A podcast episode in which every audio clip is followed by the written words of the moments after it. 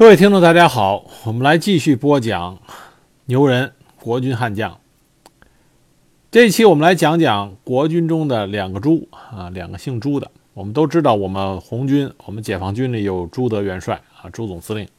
实际上，在国民党部队里也有两个赫赫有名的姓朱的将领，一个是朱培德，一个是朱绍良。那么，我们就来开始讲讲这两位姓朱的啊，这个国军名将。这两位。啊，这两位姓朱的国际名将朱培德和朱绍良呢，平常介绍的很少，大家对他们俩可能很多人都只有的，有些人可能听过名字，不知道他们的事迹，有的人甚至连名字都不太知道。实际上，朱培德他是国民党早期重要的军事将领，深得孙中山和蒋介石的器重。这说两个人事儿，你就可以知道当时孙中山和蒋介石对他的器重。第一件。朱培德结婚，大婚，他的证婚人是孙中山，孙中山亲自担任他的婚礼的主婚人。第一件事儿，第二件事儿，朱培德英年早逝，他死的时候只有四十九岁。他死的时候开了隆重的啊葬礼追悼会，追悼会上，蒋介石和宋美龄亲自为他守灵。不仅如此，至今为止，在蒋介石公开的照片里。唯一一张他哭的照片，就是在朱培德的灵堂上。由此可见，蒋介石对朱培德啊有多么的器重。有人说，朱培德跟朱德总司令差了一个字儿，他们俩有没有关系？他们俩有，他们俩同时都是云南陆军讲武堂的同学，当时在读书时两个人同窗，而且交好，是非常好的朋友。因为两个人当时都很优秀。同学们给他们起外号叫“模范二朱”，模范二朱。后来也是因为朱培德接纳朱德，让他担任了南昌的啊这个警察局长啊警察局长，这才有了后来的南昌起义，才有了后来朱德、陈毅率领南昌起义剩余部队上井冈山，才有了我们的红军。从这点上来说，朱培德是为中国人民解放军啊奠基打下了一个基础。那我们再具体说说朱培德。朱培德生于1889年，祖籍云南安宁。他七岁，父亲死了，随着祖母度日，爱读书，闲暇之余更喜欢骑马射击。十二三岁已经能弯弓骑射。一九零七年考入云南昆明陆军第修十九镇绥营学堂学习，后来该校归并为云南讲武堂。一九零九年十月。朱培德入云南陆军讲武堂步兵科啊学习受训，期间加入了同盟同盟会。一九一一年八月，他在蔡锷下面担任第二营第七队队官。他心中倾向于反清革命。一九一一年武昌起义爆发，他随紧接着在十月三十日，他就随随同啊蔡锷将军参加了昆明的重九起义。因为之前他在云南讲武堂并没有完成学业，所以在一九一二年春，他再进入云南讲武堂第四期学习，并且以最优等第一名的成绩毕业。一九一五年十二月二十五日，他任云南护国军第二军，当时的总司令是李烈钧，第二梯团第一支队支队长，参加了讨袁护国战争，在博色之役中，博色之战中攻守兼备，撤退有序。被晋升为滇军第二军第四师第二十五团团长。一九一六年三月十五日，朱培德应孙中山的邀请，率部进驻广东，转战于桂粤边境，在龙潭一役首战告捷，全歼了龙继光进犯云南啊犯滇先遣司令李文副部一千余人，直取韶关。后来，他与拒粤的啊当时盘踞在广东的旧桂系龙继光部。在袁坦激战数周夜，几乎陷入败亡的边缘。幸而朱培德当时指挥若定，用兵有方，以一个团的兵力阻击了龙继光部十营人马，转败为胜。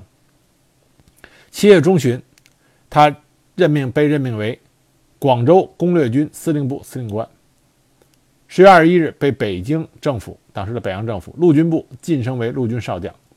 十一月，他任驻粤滇军第四师第七旅旅长。所以说，朱培德是早期滇军的重要领导人，他战功显著啊，升迁的很快。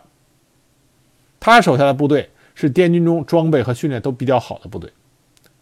孙中山在广州组建护法军政府以后，朱培德加入了中华革命党，升任为滇军第四师师长，保卫广东护法军政府大本营。一九一八年五月，他再任驻粤滇军第四师代理师长，兼任广州警备司令部司令官。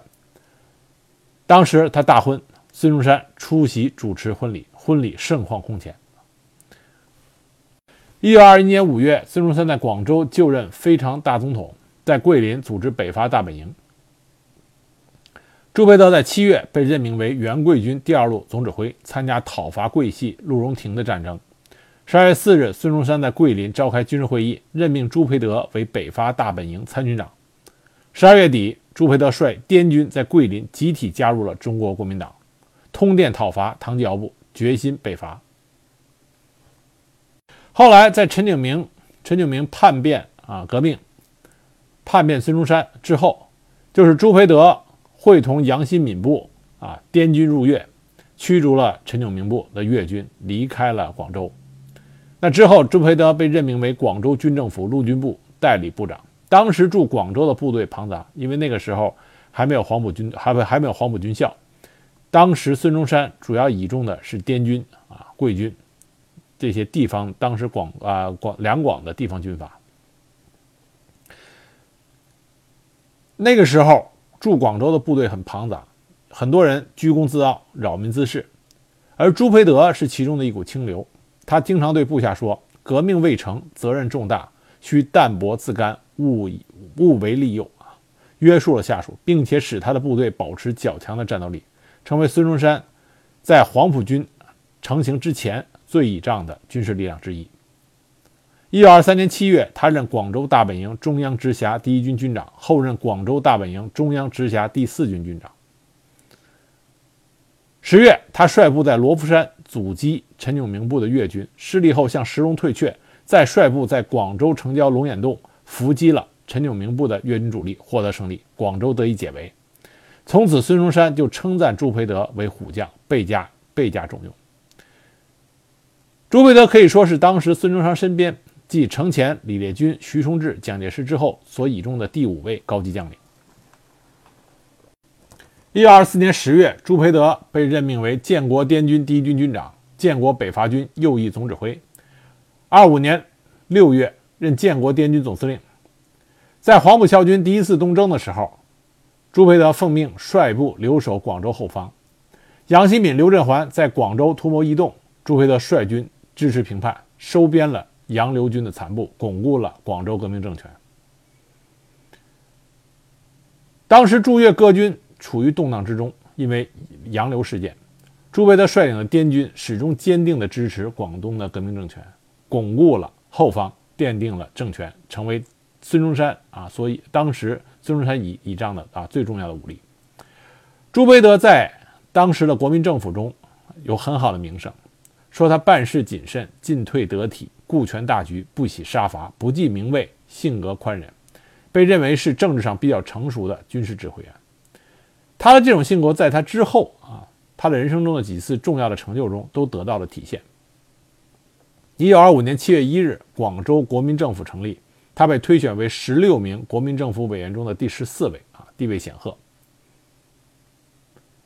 八月一日，滇军总司令朱培德通电解除总司令职务，将军权交还给国民政府军事委员会。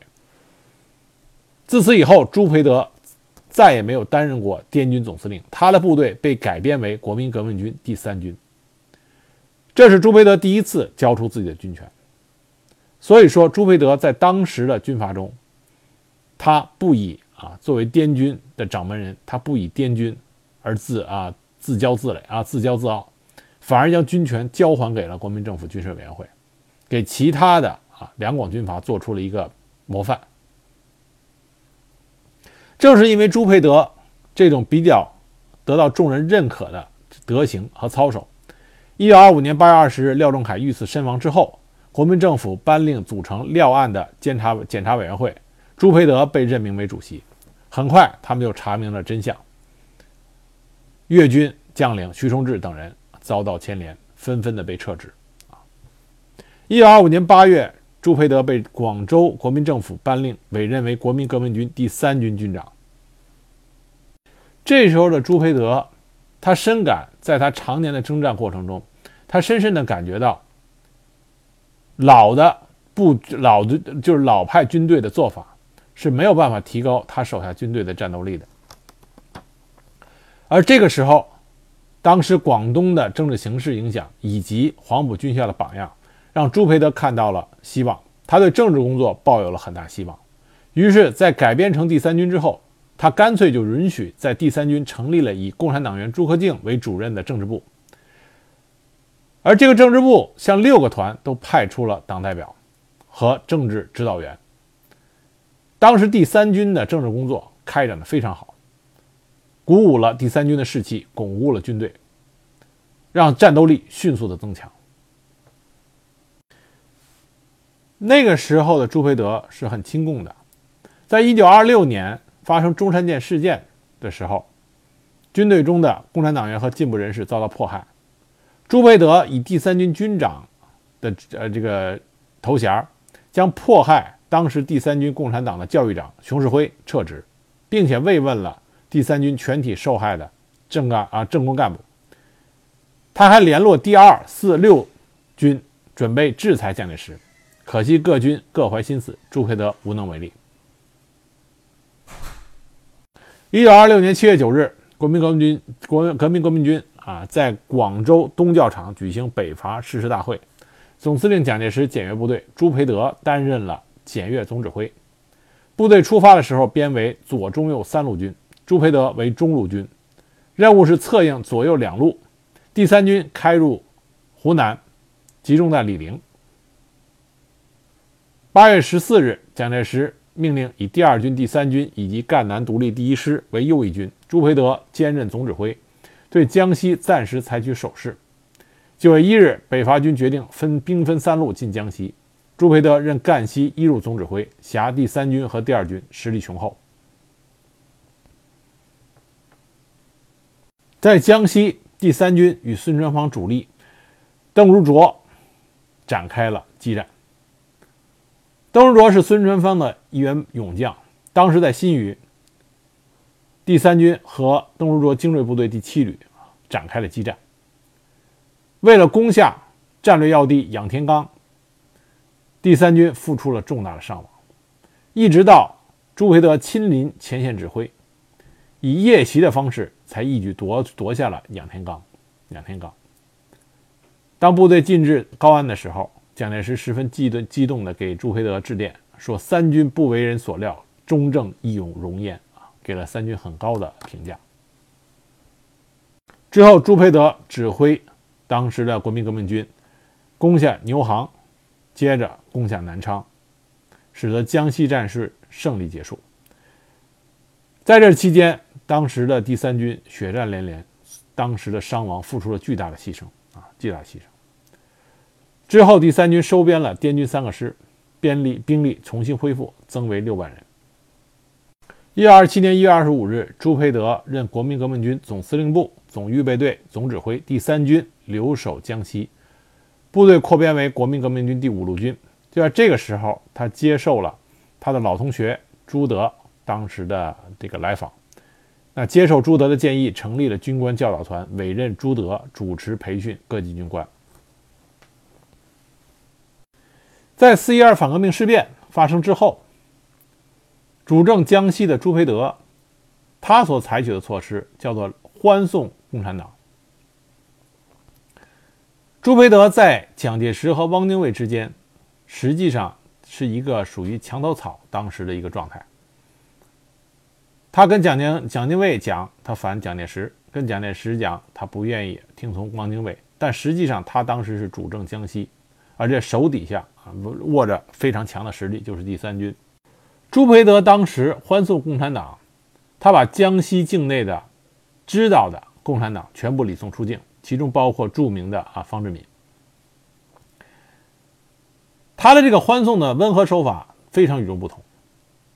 据说当时欢送他本人没有出面，甚至他委托的部下军长王军也没有出面，只是由一个师参谋长出来处理。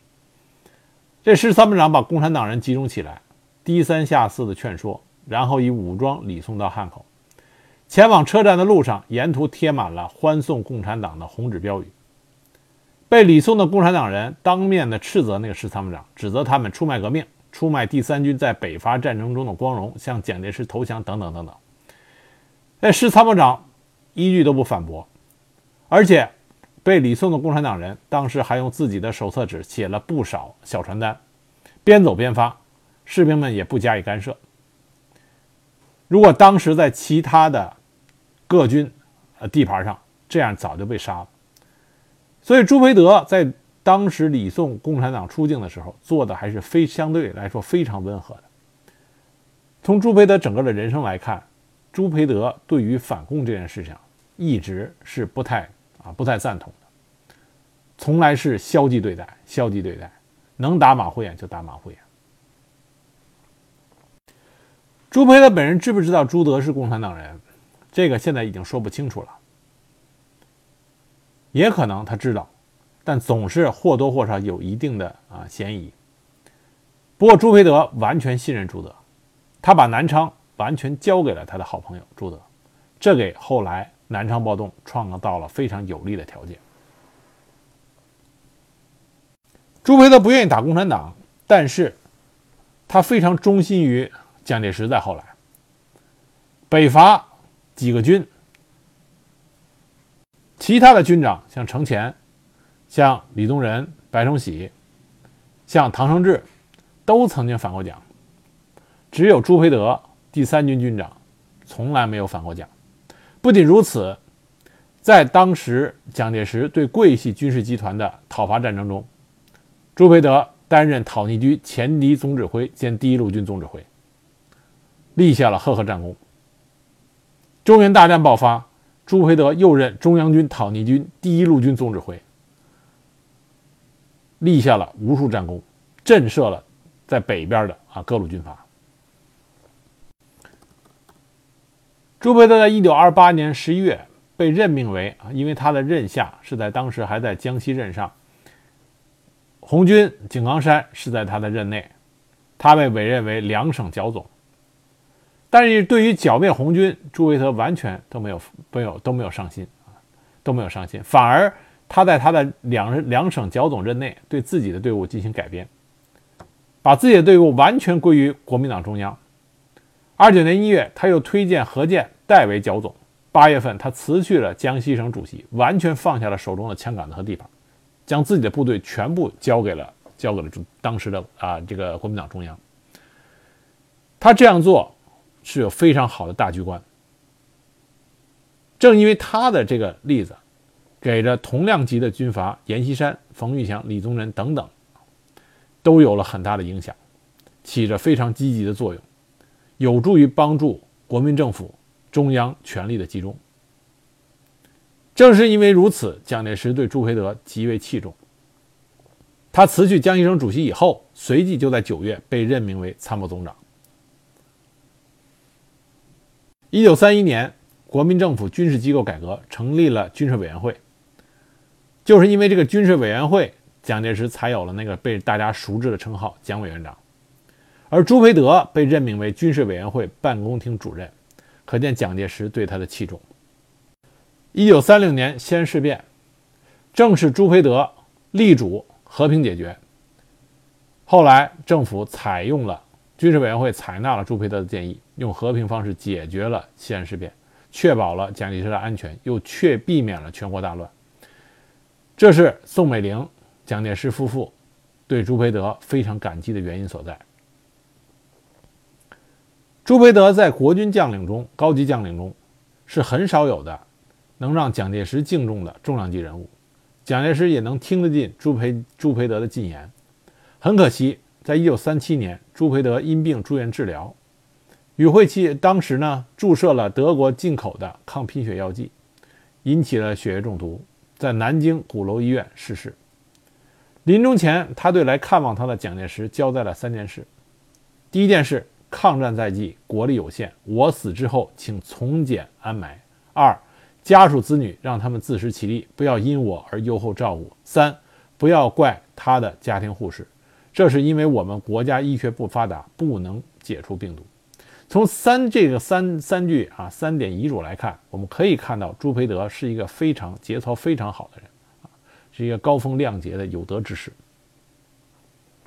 尽管他要求他的葬礼从简，但是依然因为朱培德的名望以及他的这个值得大家钦佩的这个品格，朱培德最后国民政府给他进行了国葬，国葬大连。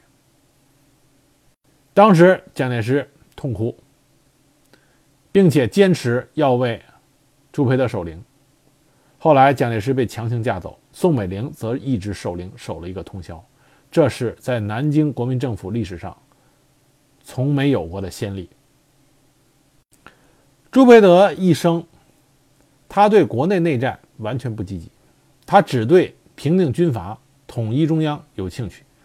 对跟共产党人之间的内战兴趣不大，但是他对抗战、对日本人那是极为重视。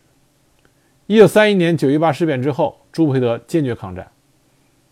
作为当时总参谋部总参谋部啊重要重要主要负责人，朱培德实际上主持了加强国防建设的一些前期准备工作。正是因为他的有力工作，给后来的抗日战争国军。打下了一定的基础。他入主参谋本部不久，就集合人才，开始研究中日两国的态势，拟出了抗日战略以及建军计划的初稿。他认为日本将在短期内发动武力侵蚀中国，中国终必以武力抗抗击来保全民族和国家。所以，当时的急务就是加紧统一团结，整建军力，加强人民及社会的抗战意识及持久战力。他当时实行了一系列的军事计划。第一，组建国防委员会，使得军队的军令政令政令啊趋向统一。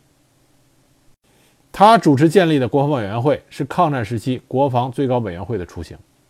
第二，他规划与构筑国防工事，就是在朱培德的领导下制定了以华北以济南保定为国防第一线，兖州安阳为第二线。东南以西城县为国防线，他在南京、武汉、徐州、开封、杭州、吴淞等地都开始构筑啊国防工事。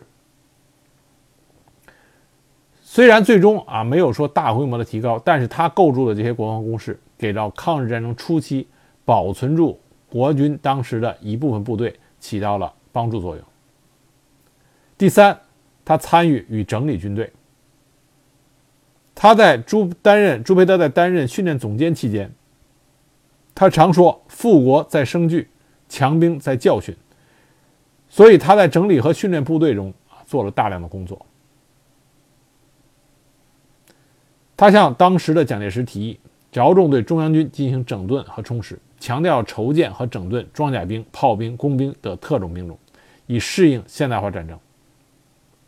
朱培德在从军过程中，自始至终。对军事教育和军校的建设非常重视。第四，他简教育军队啊，教育军队。当时蒋介石忙于军事剿共，他经常派在国民党军队中历史长、地位高、深受他信任的朱培德代替他去各地教育部队。朱培德非常认真的啊完成这个任务，每到一地都听长官报告，观看部队的操练演习，进行讲评。在教阅部队期间，他不忘向官兵讲攘外安内的形势，告诉他们，中日战争啊必有一战，中日之间必有一战。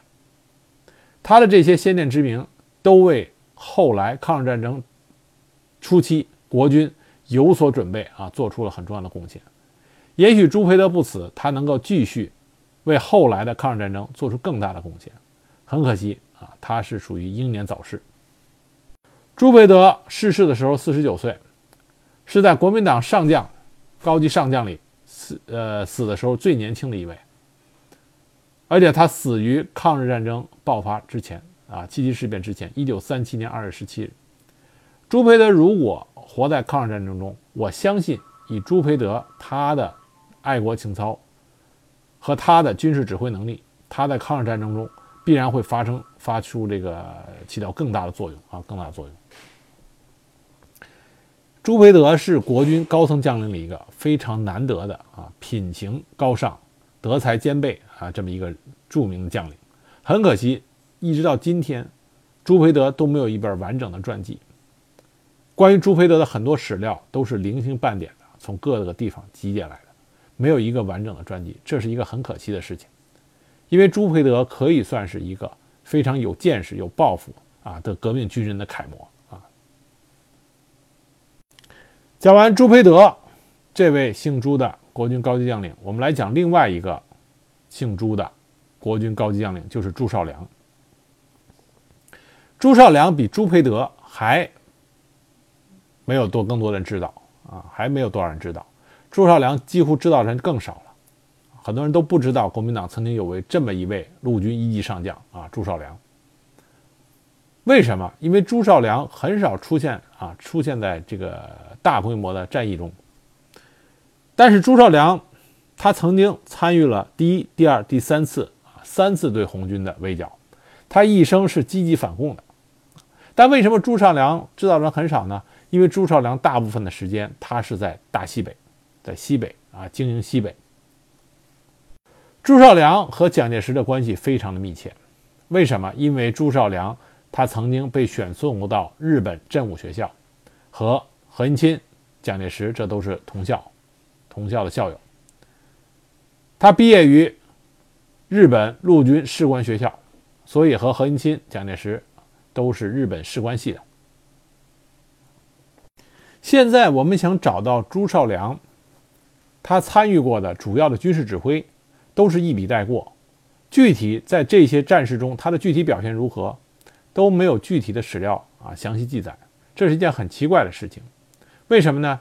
因为朱绍良参加过很多重要战役，比如说1926年，他任国民革命军第十师参谋长，随军北伐，参加了丁四桥、贺胜桥之役，在史料中一笔带过，也没有说过他在这个两桥战役中这么重重要的两桥战役诞生了铁军。让叶挺独立团声名赫赫的两条战役，那么参与其中，朱绍良做了什么？现在已经无从可考。另外就是他担任第六路军总指挥，率部参加了中央苏区的第一、第二、第三次围剿。那整个第一、第二、第三次围剿中，他的部队啊发生了什么事情？我们也是零星的啊得到一些史料的记载。也看不出没有具体的说朱绍良他的指挥如何。唯一的记录就是说，当时朱绍良所率领的六路军在中央红军的眼里是一个比较难打的敌人，如此而已。他的指挥特点是什么？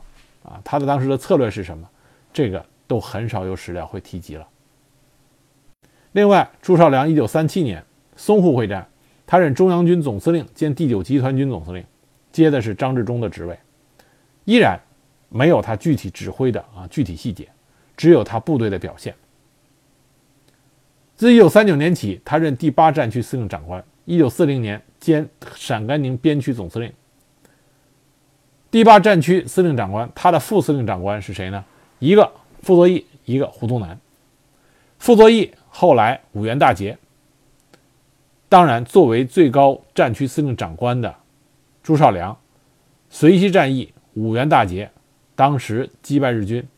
那朱绍良他起了什么作用呢？他作为一个司令长官，肯定有他的作用。但是在更多谈到随西大捷的时候，都提到的主要谈到的是傅作义。但我们现在就来具体的来讲一讲，朱绍良到底在绥西啊这个过程中，他对对国民政府起的最大的贡献是什么？朱绍良最大的贡献实际上是在大西北。朱绍良是在一九三三年被任命为甘肃省政府主席兼甘呃驻甘绥靖主任，一九三五年兼任西北剿共军第一路总指挥。之后他只有一段时间被临时调任到淞沪会战，之后又回到第八战区，就是下辖的是大西北。所以说。朱绍良的主要贡献啊，主要贡献就是在大西北。他在大西北做了什么呢？他有有利于的地方，也有说这个干的不不怎么样的东西。啊，不怎不怎么样的地方。什么是不怎么样的呢？我们当时中央红军啊，红军西路军的失利和朱绍良有很大的关系。为什么这么讲？因为虽然西路军的失利是和马家军打的，是和马家军打的，但是当时朱绍良作为中央国民党中央在西北的最高代表，如果没有他，当时让马家军。当时的这个西北啊，宁宁马和青马马家军军阀和中当时的国民党中央迅速靠拢，从而有力的去花大力气去围剿当时的西路军，这是朱绍良做的事情。他让当时的这个宁夏、宁青双马啊，对西路军进行了疯狂的围剿，并且他利用他当时西北最高长官啊，派出飞机。对马家军的进攻给了给予了有力的支持，但是朱绍良在西北也起了正面的作用。什么作用呢？就是因为朱绍良他当时就任了甘肃省政府主席以后，他和宁马、青马关系都搞得非常好。宁马、青马能够迅速的承认国民党中央的领导。和朱绍良是密不可分的。朱绍良当时在前去担任甘肃省政府主席之前，蒋介石给他这个命令，让他去当，他当时并不想去，因为甘肃当时地处边陲，民族复杂，地方秩序混乱，政令推行很困难。朱绍良不想去，蒋介石又没有合适人选，坚决命令他去。朱绍良当时当面要求暂准他到。甘肃试办三个月，做不通时就把他调回。蒋介石就答应了。没想到这一做啊，一做就做了十几年。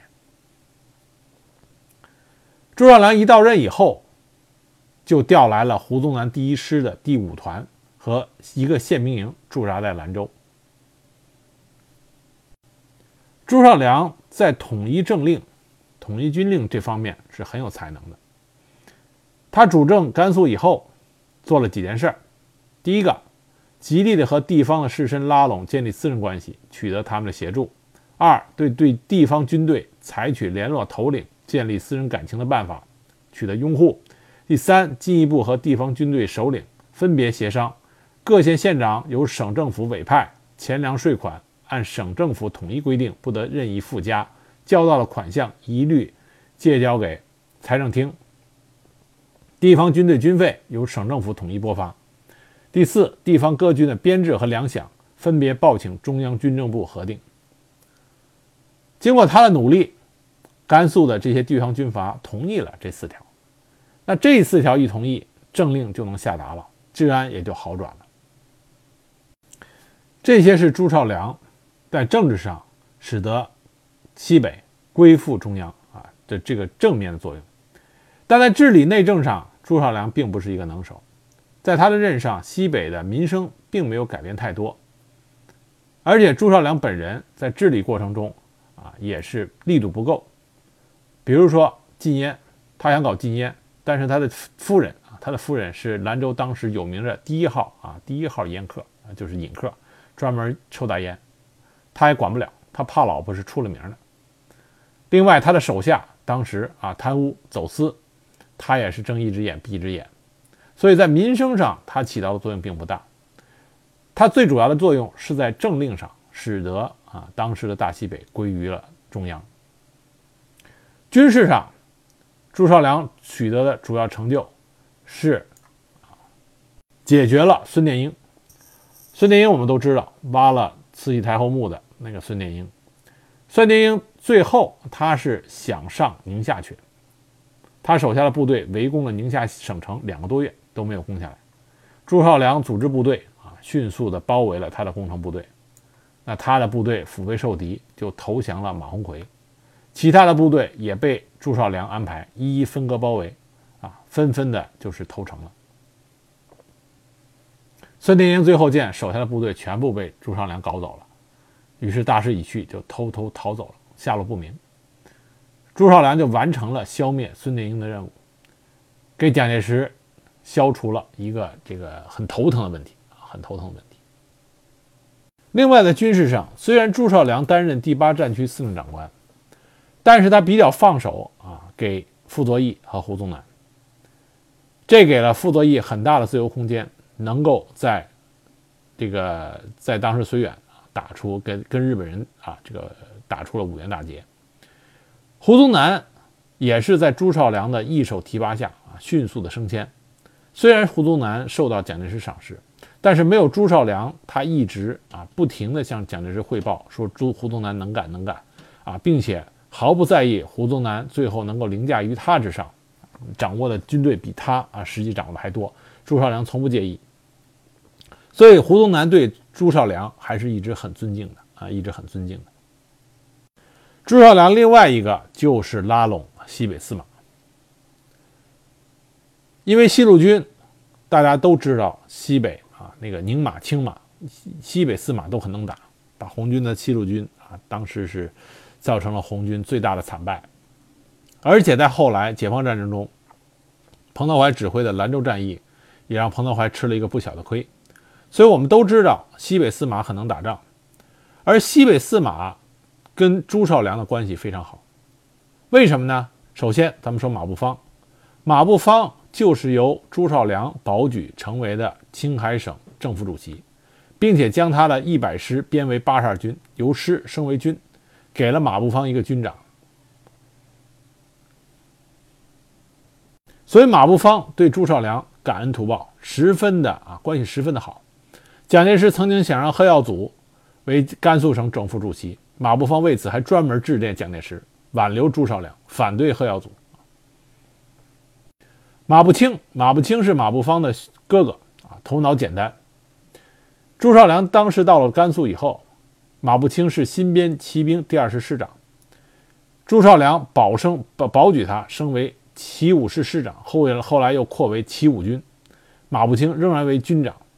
马步青一看自己当了都当上军长了，对朱绍良也是感激之至。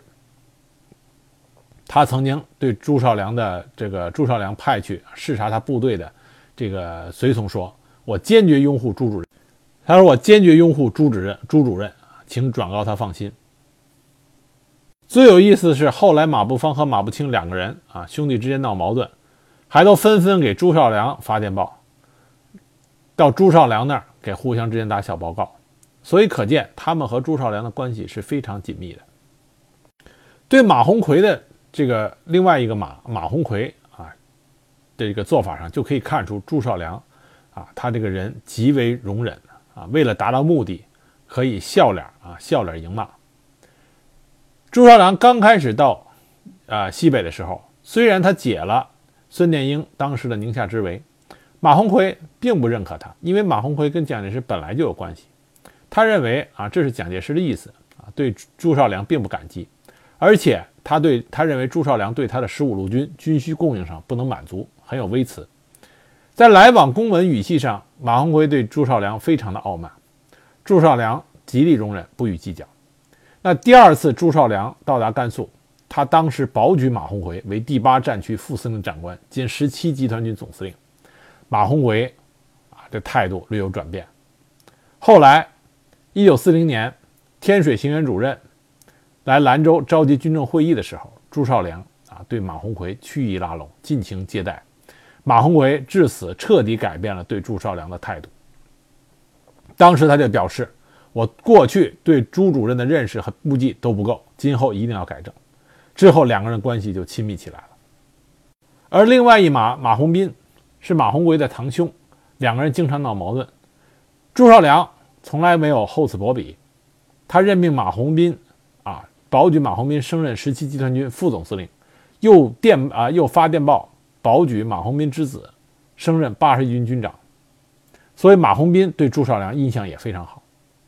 所以西北四马兄弟之间反而有矛盾，而跟朱绍良之间关系都很好。朱绍良在。这个打这个打通这几个人的关系这上面啊，显示出他非常强劲的啊这种处理人事的这种能力。正是因为朱绍良将西北四马笼络在自己身边，而且感恩不是感恩在朱绍良个人身上，个人关系很好，但是朱绍良让宁夏司啊，当西北司马，当时是感谢的是中央政府。朱绍良始终让宁夏司啊，让西北司马知道自己的意思就是蒋总他的意思。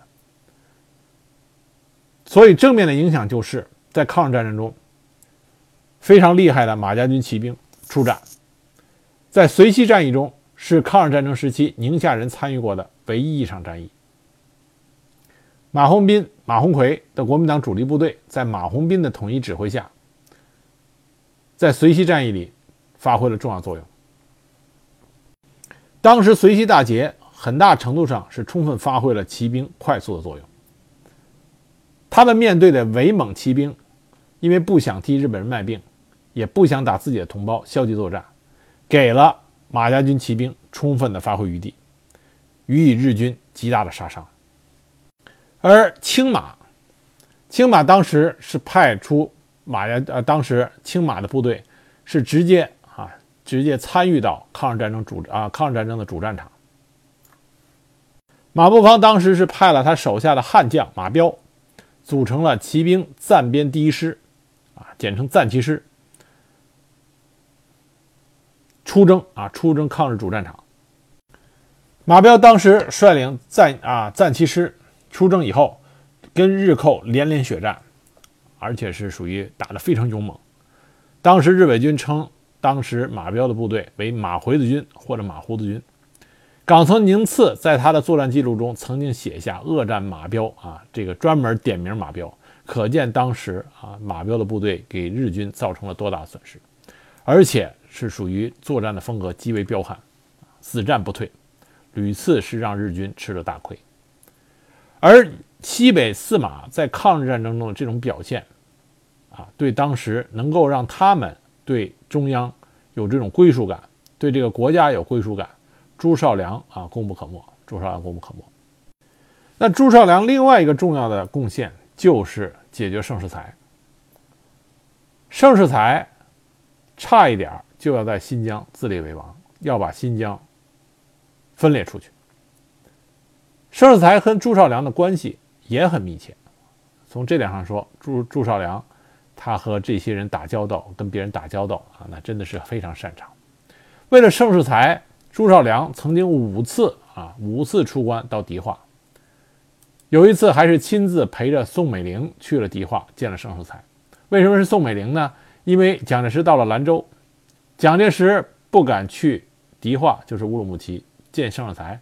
盛世才也不敢到兰州来见蒋介石，两个人都是互相提防的厉害。在这种情况下，朱绍良陪着宋美龄作为蒋介石的代表去跟盛世才谈判。朱绍良跟盛世才的关系为什么这么好呢？因为两个人都是日本士官学校的先后同学。盛世才去新疆的时候，被派往新疆的时候呢，朱绍良还给了盛世才路费五百元。所以朱绍良来到西北以后，和盛世才多有来往。新疆还在兰州设立了办事处。但是刚开始，盛世才依附于苏联，号称是红色军阀。朱绍良对此不以为然，但也没有横加斥责。后来，苏联卫国战争爆发，盛世才认为苏联不行了，转而投向蒋介石，就想让朱绍良为他穿针引线。朱绍良在取得了蒋介石同意以后，在一九四二年春到了新疆。盛世才对朱绍良十分恭敬，每一每顿饭亲自奉陪，而且包括喝酒的时候都是盛世才盛世才亲自开瓶。两个人关系好的一塌糊涂。那两个人刚开始谈什么呢？我们不，这事是属于非常机密的啊，也没有史料公布。我们只知道是。朱绍良从新疆返回甘肃以后，马上飞到重庆给蒋介石面报，马上盛世才就被任命为第八战区副司令长官。朱绍良从重庆飞回甘肃不久以后，又去了新疆。自此到一九四六年，将近五年的时间，朱绍良大部分时间实际上是在新疆的。后来苏联卫国战争胜利以后，盛世才发现苏联啊又强大起来，就又想倒向苏联。他甚至想把朱绍良刺杀，但后来因为犹豫不决，没有动手。朱绍良也看出来了，就报告给了蒋介石。他们两个人认为，把盛世才长久留在新疆是十分这个十分不妥的，就决议把盛世才从新疆调开。于是，从1943年冬到1944年夏，将近半年多的时间，朱绍良陆续的就把胡宗南的42军杨德亮部和新二军四十五师谢应峰谢毅峰部，以及甘肃管区内的几个补充团开往了新疆。名义上是帮助盛世才维持新疆治安，实际上是监视盛世才。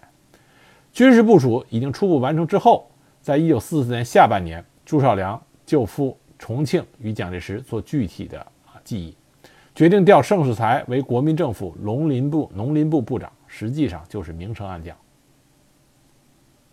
盛世才当时已经不能不就范，因为当时国民党中央的部队已经进入新疆。军事实力上，他已经没有办法反抗。盛世才知道他去重庆已成定局，于是就开始肆意屠杀，谋求啊为这个杀人灭口，杀人灭口，消除罪证。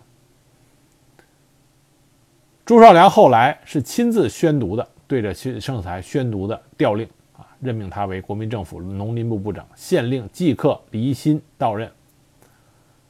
朱绍良甚至跟盛世才说。我完全保证你的安全。如果你有顾虑，我可以陪你一起走。在这种情况下，朱绍良亲自陪他啊离开了新疆，陪陪着盛世才离开新疆，到达了重庆。盛世才离开新疆以后，朱绍良以第八战区司令长官代理了新疆省府政府主席。朱绍良继续留在新疆啊，但是后来发生了三区暴动，新疆著名的三区暴动。到了一九四五年八月，起义军继续推进，距离迪化仅一百多公里。朱绍良当时发电给重庆告急，信里写着“事态严重，前途不测，只有一死殉国”等等话。蒋介石派了张治中去了新疆。张治中非常得力，他和平解决了当时的三区革命。于是，在一九四六年四月，第八战区司令长官部。宣布撤销，成立西北行辕，张治中为行辕主任兼新疆省政府主席，朱绍良调任军事委员会任副参谋总长兼办公厅主任。朱绍良从此就离开了西北。后来，朱绍良当过重庆行辕主任，一九四九年还担任过福州绥靖公署主任，最后去了台湾，任战略顾问委员会战略顾问。一九六三年十二月二十五日病逝，追晋为陆军一级上将。朱绍良他的生平事迹啊，从来都是没有太多的啊记录和资料，知道他的人知道很少，因为他首先他反共，第二个他所主要的功绩都在大西北，而大大西北很多主要的啊这个啊主要的人呃主要的这种评说对大西北并不是很关心，所以对朱绍良的记录相对很少。但是我们今天要讲的是朱绍良，朱绍良在稳定大西北，让大西北人心归于中央，稳定新疆，